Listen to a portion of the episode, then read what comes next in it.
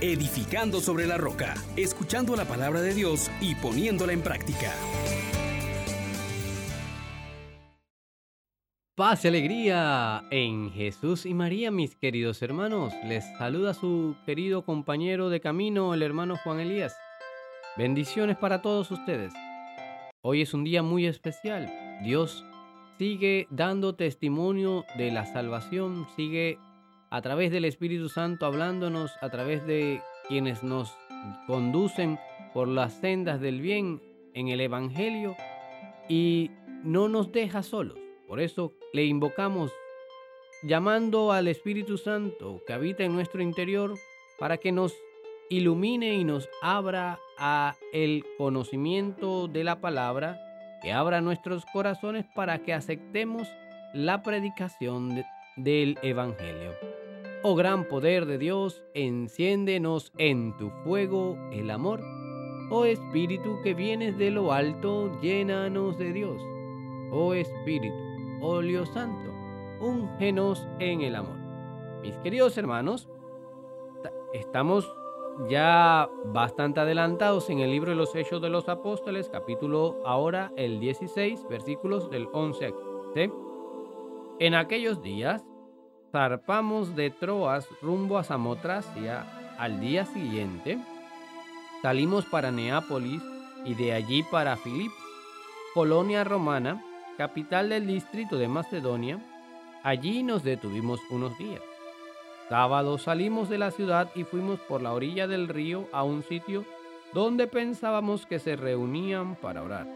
Nos sentamos y trabamos conversación con las mujeres que habían acudido. Una de ellas, que se llamaba Lidia, natural de Tiatira, vendedora de púrpura, que adoraba al verdadero Dios, estaba escuchando. Y el Señor le abrió el corazón para que aceptara lo que decía Pablo. Se bautizó con toda su familia y nos invitó. Si están convencidos de que creo en el Señor, vengan a hospedarse en mi casa. Y nos obligó a aceptar. Palabra de Dios. Te alabamos, Señor. Qué bueno es Dios, hermano no deja de hacer válida la promesa de Jesús que el Espíritu Santo que vendrá del Padre y del Hijo dará testimonio de Cristo y también sus discípulos llenos de él darán testimonio. Y es que cuando escuchamos todo el recorrido que está haciendo San Pablo y cómo hoy también la palabra ha llegado hasta nosotros, lo está haciendo a través de este medio, damos gracias a Dios. Porque el Espíritu Santo va sin detenerse, va avanzando hasta llegar hasta los confines de la tierra para que toda la creación conozca de la salvación obrada en Jesús. Y es interesante que hoy se nos presenta la conversación con esta mujer llamada Lidia a orillas de un río, como recordándonos el caudal de gracia que Dios sigue vertiendo a todas las criaturas, a ti y a mí. Y entonces, eh, en ese momento, ocurre algo muy importante y es lo que hoy quiero que tú también medites.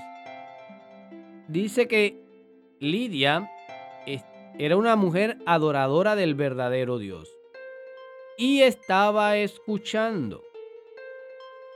Y el Señor abrió su corazón para que aceptara la palabra. Miremos estas tres cosas que nos dicen de Lidia. Era una mujer que ciertamente se dedicaba a un comercio muy importante. Debía ser una mujer también con cierta posición social, pues la púrpura era un negocio que rentaba muy bien, se vendía muy bien la púrpura.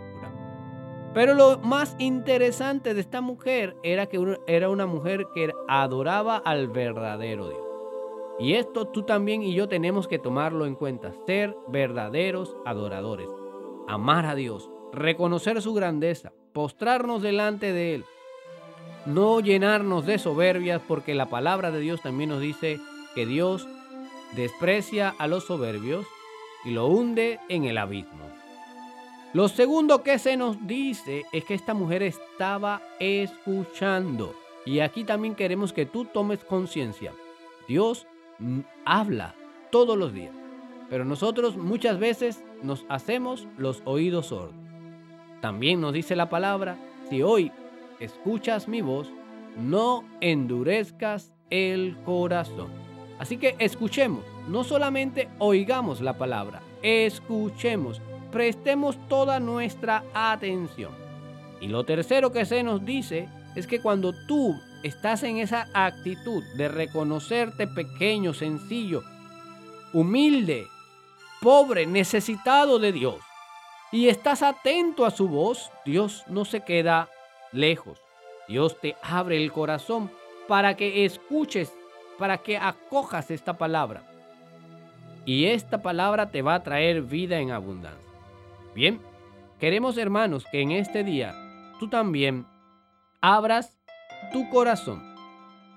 que estés atento al oído. Dios va a abrir tu corazón para que aceptes su palabra. Y cuando la aceptes, debe ocurrir lo que ocurrió también con Lidia. Que te vuelvas generoso, que te vuelvas acogedor, que sepas retribuir a Dios con los bienes que tú tienes y que puedas también servir a los demás. Digámosle pues al Señor que abra nuestro corazón para recibir su palabra y ponerla en práctica.